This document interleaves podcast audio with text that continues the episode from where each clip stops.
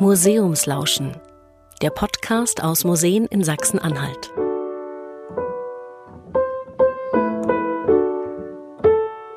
Ein Gustav Klimt, der im Zweiten Weltkrieg geraubt wurde, die Entdeckung der Gurlitz-Sammlung oder der gestohlene Spitzweg, der zurückgegeben wurde. Solche Schlagzeilen sorgen immer mal wieder für großes Aufsehen. Es werden teure Gemälde gefunden, die den rechtmäßigen Besitzern zurückgegeben werden müssen. Schon seit Jahren durchforschen große Museen ihre Sammlungen nach Raubkunst. Doch wie sieht es in kleinen, regionalen Museen aus? Herzlich willkommen zu dieser Podcast-Folge. Viel Spaß beim Lauschen.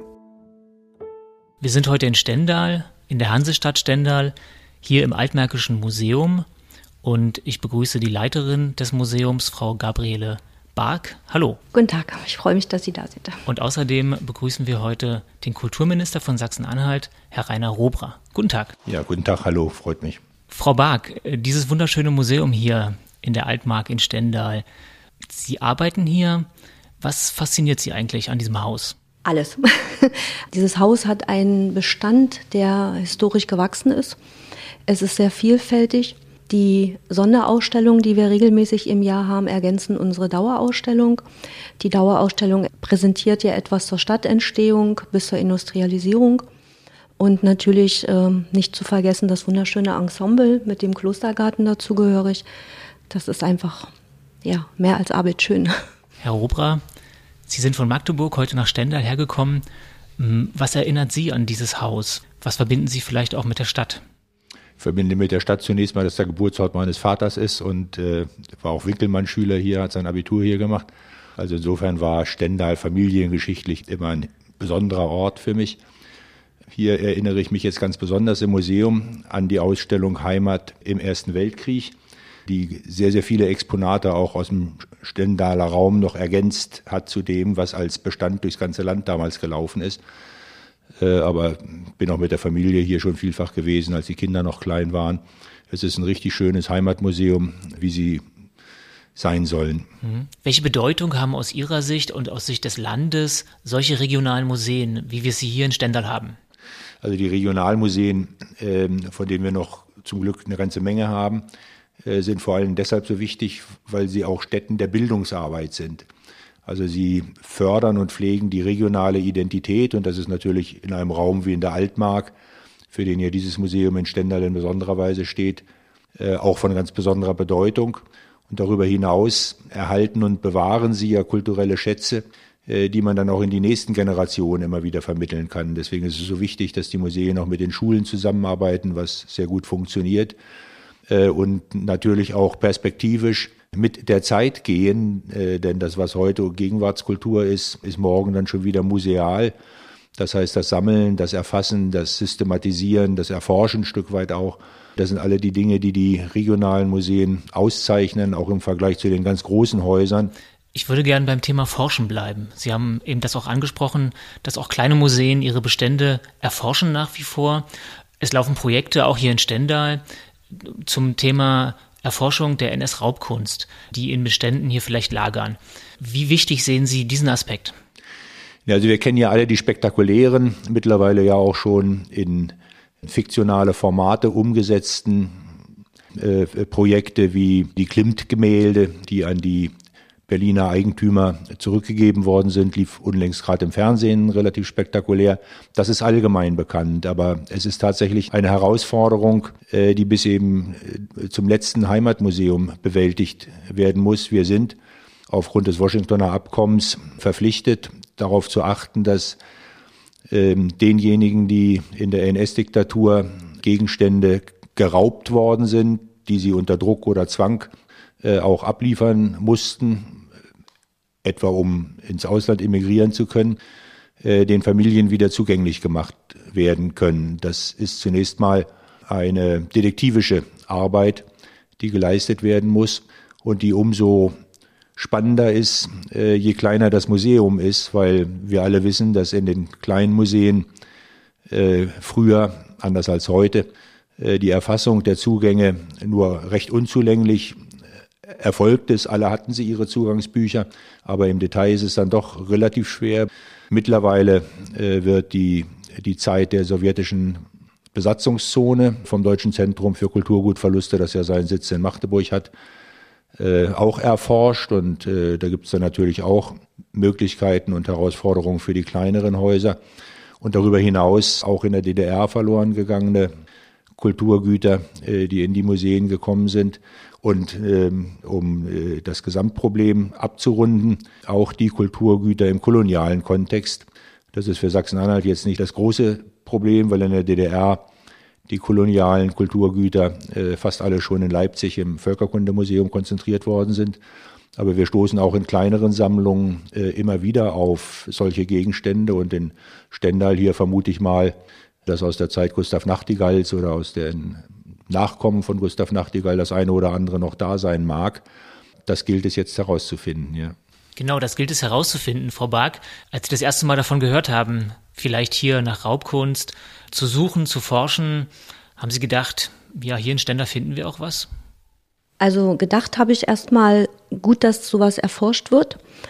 Der zweite Gedanke war, oh Gott, wie sollen wir das schaffen vom Arbeitsaufwand her? Und dann kam der Museumsverband auf uns drauf zu, es gibt ein Pilotprojekt, Erstcheck. Ähm, und da haben wir uns bereit erklärt mitzuarbeiten. Das waren ja erst fünf Museen, mittlerweile sind das mehrere geworden. Und in diesem Erstcheck, der ein halbes Jahr ein Historiker hier im Hause war, unsere Bücher, unsere Zugangsbücher, Eingangsbücher, Inventarbücher äh, nachgeschaut hat, in dem Sammlungsbestand war, hatten wir einige Hinweise oder Verdachtsmomente nannten wir das oder nennen wir das. Und daran geht es jetzt in einem weiter, in einem Förderprojekt, in einem weiterführendes Projekt näher zu recherchieren. Und da haben wir einen Vertrag mit dem Danail Museum, dem Zentrum für Kulturverluste und unser Museum sind ein Projektensemble sozusagen. Und das hat jetzt im Februar begonnen und hat eine Laufzeit von zwei Jahren.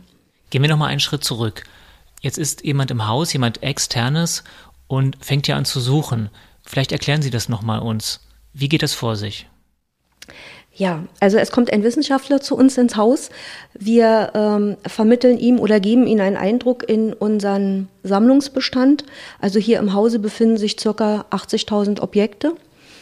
Äh, in Stendal ist es das Besondere, dass wir drei Standorte haben, wo unsere Objekte sind. Wir haben einmal unseren historisch gewachsenen Buchbestand, der sich teilweise im Stadtarchiv der Stadt befindet. Das sind fast 7000 Bücher. Und dann haben wir verschiedene Sammlungsgebiete, die im Winkelmann-Museum sind und die auch noch mit erschlossen oder bearbeitet werden. Und also wir haben sehr gute Schriftquellen.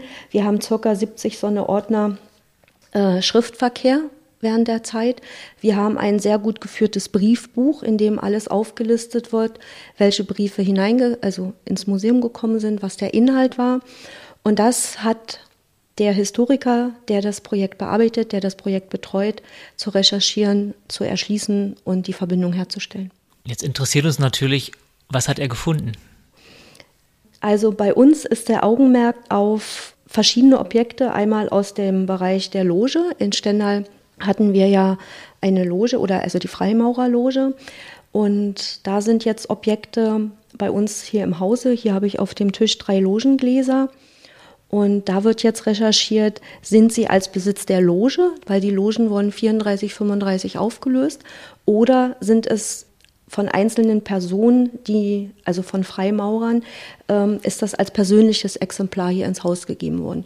Und es ist so, jedes Objekt hat ja hier im Hause oder generell in einem Museum eine Kartei oder in dem die Historie, die Provenienz der Objekte aufgezeichnet wird. Und daran kann man erkennen, wann es eingeliefert, durch wen es eingeliefert wird. Und über die vielen Jahre Eingangsbuch, Inventarbuch, Karteikarte geht leider auch schon mal etwas verloren in der Übertragung. Und das heißt es jetzt wieder zusammensetzen in diesem Projekt und eine sehr, sehr aufwendige Recherche, die nicht nur bei uns im Hause, die muss im Archiv und die müssen auch in Archiven im Bundes-, im Kreis-, im Landarchiv äh, gemacht werden. Das heißt, von welchem Volumen sprechen wir hier? Wie viele Objekte behandeln Sie gerade? Haben Sie erstmal sondiert, um sie weiter zu begutachten? Also im Erstcheck wurde in unseren beiden Häusern, also in Salzwedel und in Stendal, circa 800 Hinweise gefunden, die jetzt recherchiert werden müssen und kontrolliert werden sollten. Und das ergibt sich aber auch nur aus Briefen, also nur der Verdachtsmoment ist da. Und wir waren ja in der Zeit auch nicht untätig. Also wir konnten jetzt zwischendurch auch schon einiges anders zuordnen, anders bewerten, anders einstimmen. Und das wird ja die spannende Sache nachher sein im Ergebnis dieses Projekts. Was ist wirklich belastet? Wie wird mit diesen Objekten dann weiterverfahren? Und welchen Stand haben wir, wenn das Projekt in zwei Jahren zu Ende ist? Da fragen wir vielleicht gleich mal Herrn Robra. Was stellt sich die Politik vor, wie mit belasteten Museumsstücken umgegangen wird dann? Also wir haben ja durchaus schon Erfahrungen gemacht, auch im Land, beispielsweise in der Moritzburg in Halle. Da ist schon in einer etwas intensiveren Phase äh, der Erforschung ein größerer Bestand aus der jüdischen Gemeinde Halle gefunden worden und im Anschluss dann an die Identifikation und Zuordnung der Objekte äh, ist mit den Rechtsnachfolgern das Gespräch gesucht worden und das war auch alles sehr konstruktiv. Also in der Regel läuft es dann auf eine Dauerleihgabe hinaus, vielleicht auch noch mit zusätzliche Hinweise, äh, soweit die Gegenstände in der Ausstellung gezeigt werden, zur Geschichte eben auch dieses äh, Bestandes in dem Museum. Äh, hin und wieder bei den ganz großen, spektakulären Dingen, äh, die wir im Lande so noch nicht gehabt haben, kommen die Gegenstände auch zurück zu den Familien und tauchen dann wenig später auf dem internationalen Kunstmarkt auf, wie in diesem spektakulären Fall der Gemälde von Gustav Klimt. Aber auch da finden in vielen Fällen gütliche Einigungen statt und das sollte eigentlich das Ziel sein. Also das ist ja von der Identifikation so eines Gegenstandes her, äh, bei der wir eben auch bewusst im Zusammenwirken mit dem Deutschen Zentrum Kulturgutverluste das nicht den Häusern alleine überlassen wollen, weil wir wissen, dass das neben der Alltagsarbeit gar nicht zu leisten ist. Deswegen haben wir diese Förderschiene da zusammen aufgebaut, dass in der Systematik Erstcheck äh, und dann intensivere Forschung dann zunächst mal die Gegenstände identifiziert werden, äh, die möglicherweise belastet sind.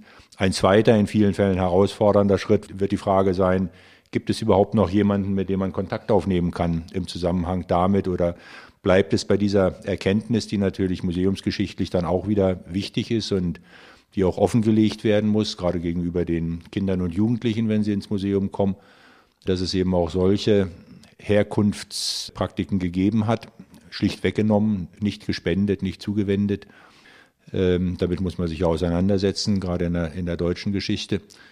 In einigen Fällen wird es gelingen, äh, auch in diesen Fällen, Kontakt zu den Familien zu bekommen, denen es entweder weggenommen worden ist oder die es halt unter Bedingungen hergegeben hat, die nicht auf einen freiwilligen Entschluss schließen lassen.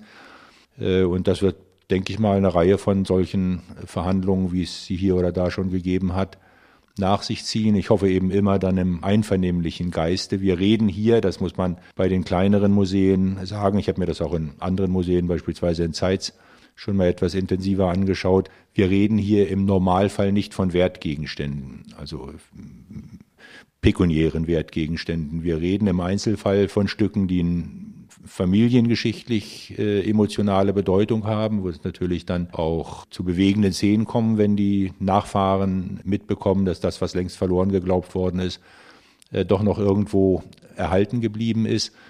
Äh, aber wir bewegen uns eben auf einer Ebene, die nicht so spektakulär ist, dass die Limbach-Kommission oder andere, die auf der Grundlage des äh, Washingtoner Abkommens äh, konstituiert worden sind, damit befasst werden. Und das wird insofern nochmal auch ein dann wirklich auch stadt- und regionalgeschichtliche Phase werden, wenn wir mit diesen Familien oder wenn die Museen mit solchen Familien Kontakt aufnehmen werden. Ich weiß gar nicht, ob es in Stendal schon dazu gekommen ist. Nein, es ist noch nicht dazu gekommen, weil wir sind ja auch erst in der Anfangsphase. Und wie gesagt, dieses Projekt, was jetzt im Februar weitergeführt ist, ähm, hat ja erstmal, was ich eben schon sagte, die systematische Bestandsprüfung dieser Verdachtsmomente. Dann haben wir die Recherche zum Sammlungszugang. Und da ist natürlich auch wichtig, welche Institutionen und Personen, Antiquariate, Kunsthändler, aus welchen Bereichen was gekommen ist, wie auch die Vernetzung und die Verflechtung war. Und dann ist es natürlich auch ein wichtiger Bestandteil, dass lokale und regionale Persönlichkeiten auch mit integriert werden in dieses Forschungsprojekt. Und die Übersicht soll das Ergebnis sein, dass eventuell auch Vernetzungen zwischen Salzwedel, Stendal in der Altmark aufgezeichnet werden sollen. Also gelegentlich zeigt sich auch, dass der Erstverdacht widerlegt wird. Wir hatten in, eine in Magdeburg sehr bekannte Familie List. Viele kennen das noch unter Fahlberg List, äh, ein großes Chemieunternehmen. Diese Familie List waren Juden, hochbetagt der Vater schon. Und der war ein großer Sammler. Die Sammlung hatte, hatte Weltrang im Bereich von Porzellan, Fayencen und dergleichen mehr. Er starb dann 1938, nachdem er also schon Verfolgungsschicksale erlitten hatte. Äh, aber die Ehefrau konnte das behalten. Äh, und die Forschung hat in diesem Falle gezeigt, äh, und das war für viele Museen, die aus diesem Bestand etwas angekauft hatten. Die Frau hatte sich dann, konnte sich dann auch frei entschließen, diese Sammlung zu versteigern, mit der Folge, dass halt viele Gegenstände überall hingegangen waren. Äh, also auch so etwas zeigt sich. Es ist jetzt nicht zwangsläufig so, äh, dass jeder Gegenstand, der aus einem solchen Prozess stammt oder aus einer solchen historischen Phase stammt, deswegen schon von vornherein überwiegend wahrscheinlich äh, Raubgut oder sonst belastetes Gut ist. Aber man muss da manchmal sehr tief graben. Frau Barth, wir reden jetzt über Raubkunst aus der NS-Zeit. Ich könnte mir auch vorstellen, dass in anderen Zeitepochen ja, Kunst oder Gegenstände einfach weggenommen worden sind. Schauen Sie danach auch? Schauen Sie zum Beispiel auch in die DDR-Zeit hinein? Also während dieser Recherche wird natürlich auch Obacht gegeben. Ein breites Spektrum wird nachher noch die Republikflucht sein. Da haben wir auch schon einige Hinweise gefunden. Dabei wird es also noch schwieriger werden, die einzelnen Personen zu benennen, weil in den Büchern steht meist dann nur ein, ein Vermerk Republikflüchtiger und dann der Kreis oder auch nur die Stadt und kein Name dahinter. Also das wird nochmal sehr, sehr schwierig oder es könnte sich als sehr schwierig ergeben. Wenn das jetzt während der Recherche schon mit ins Auge fällt, wird das natürlich auch gleich aufgelistet und äh, notiert. Wir haben aber auch entkräftete Sachen jetzt schon gefunden. In den ganzen Briefordnern haben wir eine Empfangsbescheinigung gefunden, weil in diesem, im Bestand des Altmärkischen Museums waren Teile einer Tora-Rolle und dieses Objekt ist aber 1967 an den Landesverband der jüdischen Gemeinde in Magdeburg zurückgegeben worden. Und das freut einen natürlich auch, dass man so eine Bescheinigung gefunden hat, dass das dann auch zu dem Objekt wieder dazu gehörig ist weil er bei uns im Bestand natürlich nicht auffindbar war. Sie haben eben gerade gesagt, es gab Verdachtsmomente ähm, und es geht zum Beispiel auch um DDR-Fluchtgegenstände. Und Sie haben hier zwei Gegenstände mitgebracht, die Sie gefunden haben, wo es einen Verdacht gibt. Vielleicht stellen Sie diese beiden Gegenstände uns mal kurz vor. Ja, also das sind zwei kleine Figürchen, ein Pärchen aus der Rokoko-Zeit. Und auf der Karteikarte stand alter Bestand und wir haben dann anhand des Eingangsbuches, des Zugangsbuches festgestellt, dass es wieder nur der Verweis Republikflucht war.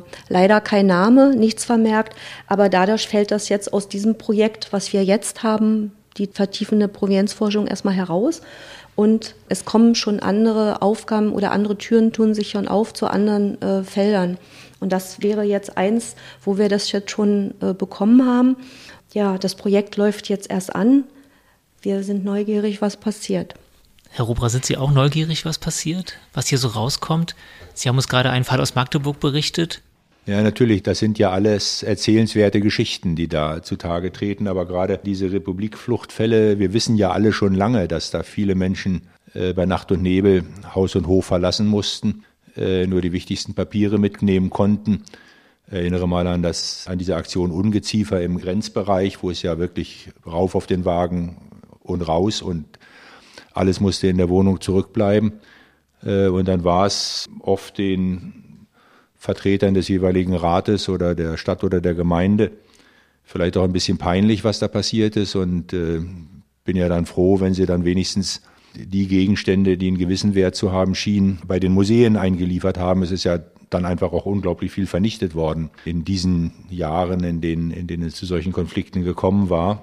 Das Bedauerliche ist eben in der Tat, dass es kaum eine Möglichkeit gibt, äh, dann zu rekonstruieren, was es gewesen ist. Es gibt auch andere, andere Fälle. Meine, meine Großeltern sind 1956 dann schlicht noch umgezogen hier von Eichstätt bei Stendal äh, nach Niedersachsen, wo wir damals wohnten.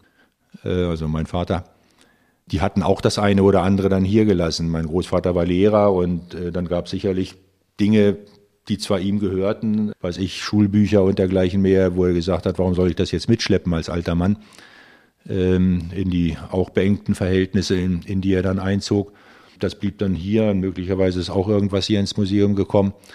Äh, also es gibt da auch ganz harmlose Fälle, sagen wir mal, die sich einfach erklären lassen, bei denen man aber wahrscheinlich die Fährte nicht mehr aufnehmen kann. Hier oder da wird es gelingen, das sollte mich dann auch freuen. Äh, aber in manchen Fällen ist es eben einfach nur schlicht die, naja, fast schon heimatgeschichtliche Erkenntnis, die man dann halt auch noch gegenständlich untersetzen kann, was ja auch was wert ist, äh, wenn man nicht nur erzählen muss, sondern auch zeigen kann. Sie haben jetzt also sich hier im Museum, Frau Barth, einen Überblick verschafft über die NS-Zeit und auch teilweise über die DDR-Zeit. Und es geht viel um Dokumentation. Haben Sie feststellen können, dass vielleicht in der DDR besser dokumentiert wurde oder vorher besser dokumentiert wurde? Wie ist da der Stand? Ich glaube, das ist so ein fließender Prozess. Also äh, ein Objekt ist ja nie so abgeschlossen. Es kommen immer neue Erkenntnisse, es kommen immer neue äh, Hinweise dazu und das ist einfach fließend. Die Aufnahme in einem Museum erfolgt eigentlich überall gleich. Also äh, das Objekt wird ja aufgenommen nach einem bestimmten Schemata. Und das kann man nicht unterscheiden. Es gibt bei uns immer die, die Zugangsbücher, die Inventarbücher und die Karteikarte. Also ein Objekt wird begleitet von der Einlieferung bis zur Erforschung und dann bis zur Präsentation in der Ausstellung. Und das ist ja das, was ich ganz zum Anfang meinte, dass wir ganz tolle Sammlungsstücke haben, die bei uns in der Dauerausstellung präsentiert ist. Ob jetzt die Hanseschüssel, unser Georg, eine Skulptur, die ganz lange oben auf dem Boden gestanden hat, bei Recherchen festgestellt haben, die sind total toll und interessant, auch wenn sie für den Wissenschaftler nicht so sind. Und darum, also da kann man das jetzt nicht so spezifizieren, was, was anders gemacht wurde. Seit Anfang des Jahres wird dieses Projekt jetzt vertieft. Verdachtsmomente, denen wird nachgegangen. Wo stehen Sie gerade in diesem Projekt? Das Projekt hat im Februar begonnen. Ähm, die Historikerin, die das Projekt betreut, die ist jetzt gerade in Salzwedel. Und wir sind in der zweiten Schage dran sozusagen. Wir haben jetzt eben die Zuarbeit geleistet, was aus dem Erstcheck sich ergeben hat. Das haben wir vorbereitet und noch ein bisschen tiefer geforscht oder versucht herauszubekommen und auch einige Sachen dann eben in einem anderen Kontext zu sehen. Ist so ein Prozess je abgeschlossen? Nein. Nein. Das ist ja das, was ich meinte mit so einem fließenden Prozess. Es kommen immer neue Erkenntnisse, immer neue Hinweise. Und das ist ja auch das Spannende daran, das Interessante. Und für mich war es auch so interessant zu sehen, wie die Kollegen, die das betreuen, dadurch, dass sie in verschiedenen Häusern schon sind oder in mehreren Projekten, wie die Verknüpfung sind. Also da fällt ein Name und dann, ah ja, das habe ich da schon mal gelesen und schon kommt eine Verknüpfung her. Das würden wir oder ich bei einem normalen Durchgang der Bücher auf Anhieb nicht so erkennen. Dauernder Prozess, Herr Rober, das klingt nach einer Mammutaufgabe für ganz, ganz kleine Museen zum Teil. Wie kann die Politik unterstützen? Wie sollte sie unterstützen? Wie unterstützt sie vielleicht aktuell auch? alles das, was in den Monuments Man von Clooney verfilmt worden ist, diese riesen Kunstgutlager in den österreichischen Bergen, die alle zusammengetragen worden waren. Äh, das war ja der Ausgangspunkt des Ganzen. Und dann hat Deutschland mit dem Deutschen Zentrum Kulturgutverluste eine Institution geschaffen, die zunächst mal einen Rahmen gebildet hat und auch eine Struktur, mit dem man dann auf die Museen systematisch zulaufen konnte. Äh, dann hat der Bund viel Geld in die Hand genommen und die Länder im Übrigen auch. Sachsen-Anhalt darunter vielleicht sogar noch etwas mehr als andere, weil das Deutsche Zentrum Kulturgutverluste ja in Magdeburg errichtet worden sind und wir als Sitzland auch eine besondere Verantwortung spüren, dass das dann gut gemacht wird. Und so geht es dann in die unterschiedlichsten Bereiche hinein. Bei diesen ganz spektakulären Dingen, über die man immer wieder hört und liest, äh, hat sich auch auf der Seite der Alteigentümer eine Struktur gebildet, die jetzt äh, nicht zuletzt auch getrieben durch große Anwaltskanzleien aus den Vereinigten Staaten von der anderen Seite her zu recherchieren beginnt. Da war doch was, wir wissen doch, da gab es doch, der Opa oder wer auch immer hatte doch diese Sammlung, wo ist die eigentlich geblieben? Und da ist es relativ einfach, dann die Herkunftsfamilien und die Gegenstände, äh, Gemälde und so weiter zusammenzubringen und in Verhandlungen einzutreten.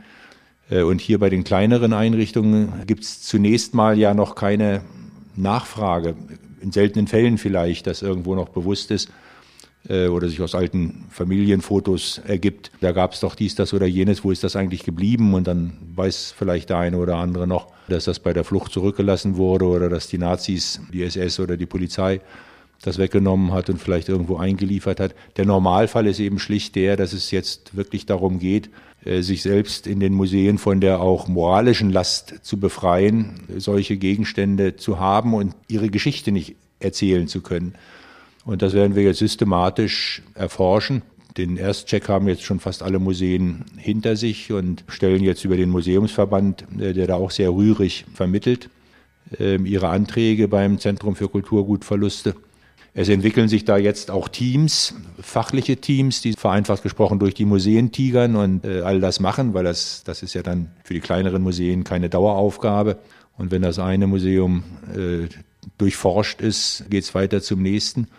Also auch da entwickelt sich Expertise einfach äh, und natürlich geht das mittlerweile sehr viel schneller, weil man genauer weiß, welche Zeitabschnitte man betrachten muss, welche typischen Merkmale darauf hindeuten, äh, dass wir es hier mit Gegenständen zu tun haben, die man sich genauer ansehen sollte.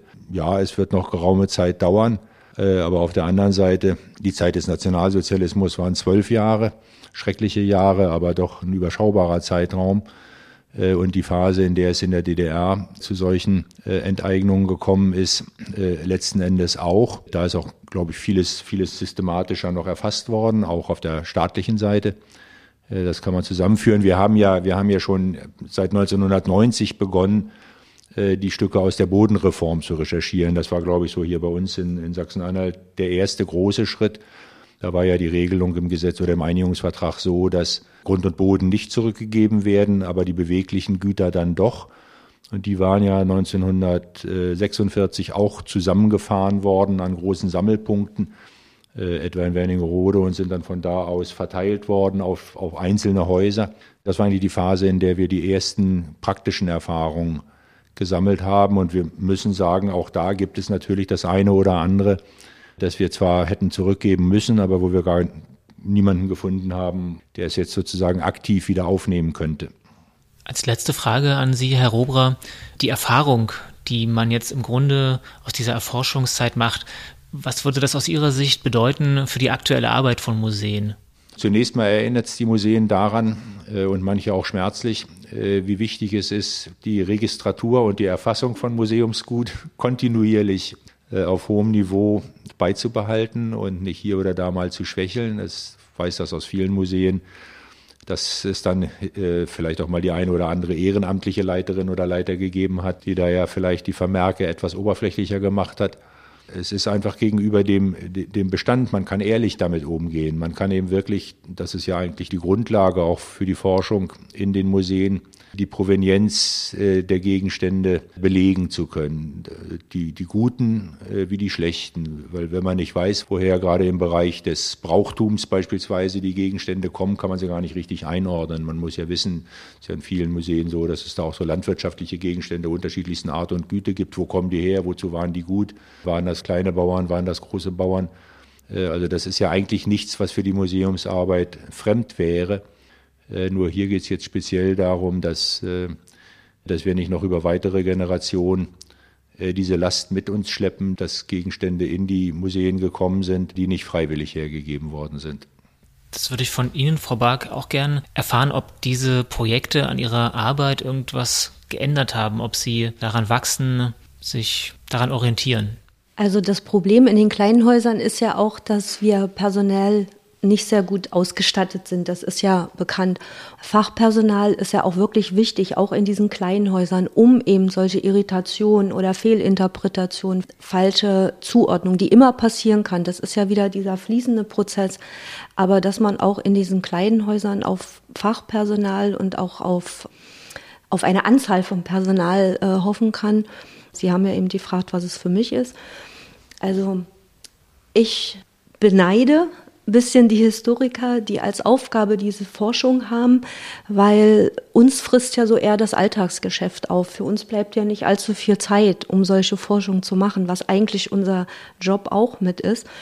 In Vorbereitung dieses Projektes jetzt ist es für mich wahnsinnig interessant, diese ganzen Verknüpfungen herzustellen. Und es freut mich auch, wenn man in den Unterlagen Objekte oder, oder Hinweise sieht oder auch in, in den Austausch mit Kollegen etwas entkräften kann, etwas anderes äh, herausforscht und dann wird man so angepiekst und das geht immer weiter, immer weiter, immer weiter.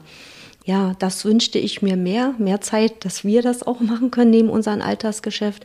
Aber ich liebe das Altersgeschäft. Ich liebe die Besucher und ich liebe die Schulklassen und ich liebe die vielen Anfragen, die auch kommen. Ne? Aber ein weinendes und ein lachendes Auge, darf man dazu, glaube ich, sagen. Also aus meiner Sicht ist die Arbeit äh, dieser Historiker vergleichbar mit denen von Restauratoren, die ja eben auch Fachleute sind für bestimmte Themen, äh, die sich die Häuser selbst ja in der Regel gar nicht leisten können, bis auf die ganz großen, die dann eben ihre Expertise anbieten, dort, wo sie benötigt wird. Und so entwickelt sich das jetzt erst. Also ich habe äh, persönlich schon die eine oder andere Historikerin kennengelernt, die sich in diesem Bereich ähm, äh, betätigt und äh, auch Geschmack an der Arbeit gefunden hat, das nicht nur so als Gelegenheitsjob äh, begreift und tatsächlich auch eine Dauerperspektive für sich selber darin sieht, äh, diese äh, ihr Know-how dann auch anderen Museen anbieten zu können. Und deswegen ist es wichtig, dass wir die Kontinuität wahren, dass wir, dass wir diesen Prozess auch nicht an zu vielen Stellen gleichzeitig machen, weil es ist nichts, was man so mit der linken Hand und ähm, als Studierende äh, machen kann. Und äh, wenn wir diejenigen, die da jetzt unterwegs sind, noch ein paar Jahre bei der Stange halten können, dann entwickelt sich das immer professioneller und äh, irgendwann werden wir dann durch sein mit unseren Museen. An sich ist es ja eine Aufgabe, die auch in anderen europäischen Staaten, die ihre Kulturbrüche gehabt haben, Spanien beispielsweise unter Franco, irgendwann mal auf der Tagesordnung stehen wird. Und wir sind jetzt hier als Deutsche in der besonderen Verantwortung vor der Geschichte, die wir haben, äh, vielleicht auch mit deutscher Gründlichkeit an das Thema herangegangen. Aber es ist eine Herausforderung auch für äh, andere Staaten Europas, die osteuropäischen, sich auch nochmal darüber zu vergewissern, wo kommt das her, was wir heute unser eigen nennen ist das bemakelt, belastet? Äh, das muss man ja wenigstens offenlegen.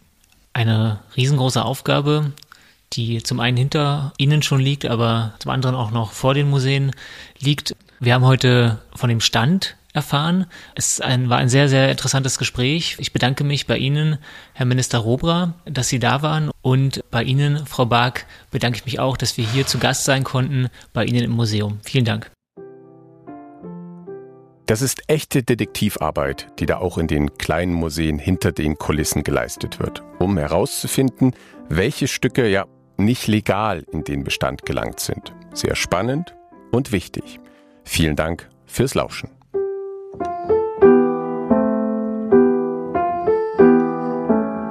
Museumslauschen. Der Podcast aus Museen in Sachsen-Anhalt ist ein Projekt des Museumsverbandes Sachsen-Anhalt in Kooperation mit den beteiligten Museen und Partnern anlässlich des Internationalen Museumstages 2021. Ermöglicht wurde die Umsetzung der Podcast-Reihe über die Förderung des Landes Sachsen-Anhalt.